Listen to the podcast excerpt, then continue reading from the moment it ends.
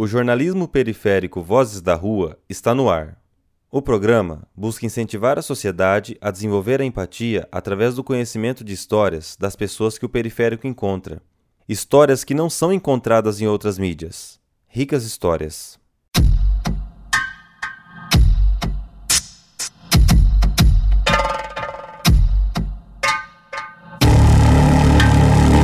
Jornalismo periférico. Vozes, Vozes da, rua. Vozes da Rua.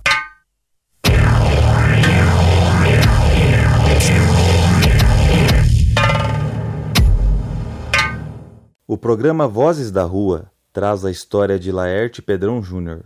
À época da entrevista, em 2016, ele disse que estava em situação de rua há dois anos. Contou que após diversas tentativas por parte da família para que ele saísse da difícil situação, acabou afastando-se de vez. A vida na rua não é fácil, lamentou. Quando sente fome, Laerte garimpa sobras de comida nos lixos. Seu sonho é parar de usar drogas, voltar a ter relação com familiares e, principalmente, com um filho pequeno. É, minha história de vida é o seguinte, né? Eu sou.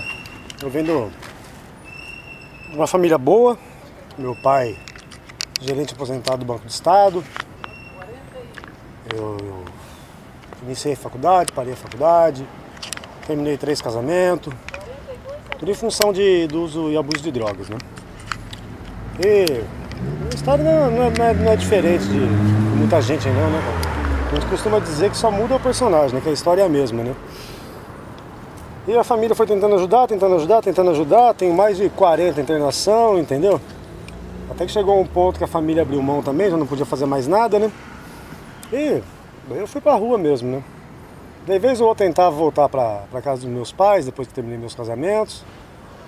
Eu ficava bem por um tempo, daí eu não conseguia manter a fissura, entendeu? Saía de novo, ficava meses e meses fora. E acho que já tem uns dois anos já que eu tô, tô na rua de uma vez, entendeu? Dia 13 agora, foi numa sexta-feira, meia-noite e meia. Minha mãe faleceu, fiquei sabendo só na segunda-feira. E é isso aí, né, cara? Aí meu pai tem uns 5 anos, 6 anos, mais ou menos, teve um AVC, tá de cadeira de roda, foi morar com a minha irmã. E eu tô sozinho aí, né? Eu vim pra Londrina com uns 10, 11 anos de idade, mais ou menos. Tô com 42. E a vida na rua é o seguinte, né, cara? Não, não é nada fácil, né? Muita, como a gente costuma dizer, muita piolhagem, entendeu? Se você marca alguma coisa, o cara vai e toma de você, você não pode ter assim, uma parada fixa deixar tua mochila com as tuas roupas, com teus pertences, entendeu? E, e se ausentar um pouco. Mas daí, faz parte, né, cara? A gente vai dormindo embaixo de pontilhão, embaixo de marquise. De vez em quando o pessoal de igreja passa, dá um marmitex. De vez em quando a gente garimpa alguma coisa no lixo, como eu fiz agora. Tinha uns pão embolorado, eu tirei o bolor com a faca. Sim. Achei um pedaço de mortadela que metade estava embolorado, cortei fora. A gente vai levando, né, cara? Sim. Acaba se tornando, como diz que estômago de avestruz, entendeu? Se o filhinho de papai comeu o que a gente come por aí, o cara vai pro hospital na certa, né, cara? Você começou a faculdade de quê? Direito. Fez quanto tempo? Isso. Acho que um pouco menos de um ano. Eu tinha terminado meu casamento, daquela euforia, né, cara?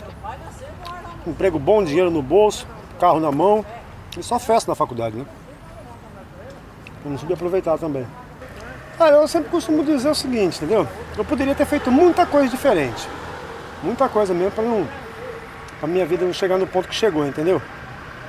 Mas não vou falar que eu me arrependo não, cara.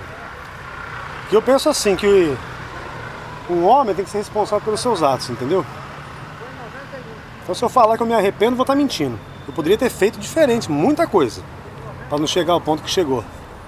Eu tô a desestrutura da minha família e tudo mais, entendeu? O ponto de eu chegar a morar na rua. Mas não me arrependo não, cara. Não me arrependo não. Quem escuta, pode até falar, pô, o cara é louco, não se arrepende, fez tanta burrice. Mas foi o que eu falei, né, cara? Tenho que arcar com as consequências, né? Então, se eu falar que eu me arrependo, eu não vou estar sendo, digamos assim, homem digno da minha palavra, entendeu? Foi o que eu disse, eu poderia ter feito diferente muita coisa, né? Mas. Vamos ver o que o- futuro reserva, né? Falando em futuro, sonho. Você tem um sonho? Nenhum. Já foi a época de sonhar. Você falou, mas você tocou no assunto do futuro, né? Mas o que, que você espera do futuro? Ainda que não seja um sonho, assim, talvez formular melhor assim. O que, que você espera do futuro? Na situação que você está Cara, eu hoje? consegui me abster das drogas, entendeu? Voltar a ter relação com a minha família, poder estar vendo meu filho.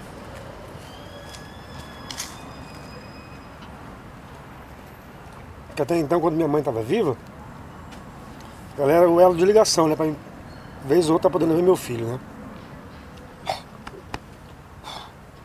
E todo final de semana ele vinha pra casa dela, que minha ex-mulher, mãe dele, mora em Biporã, e passava o final de semana na minha mãe. Então, vez ou outra, eu usava ela como esse elo de ligação, né? Pra poder estar vendo meu filho, né? Meu filho, meu pai. Mas agora acabou, né, cara? Agora acabou. Você ouviu o programa Jornalismo Periférico Vozes da Rua, uma produção do coletivo Jornalismo Periférico. Acesse o site jornalismoperiférico.com.br e descubra como trabalha a mídia de jornalismo independente. Inscreva-se no canal do YouTube. Estamos também no Instagram, Facebook e Twitter. Siga-nos pelas redes.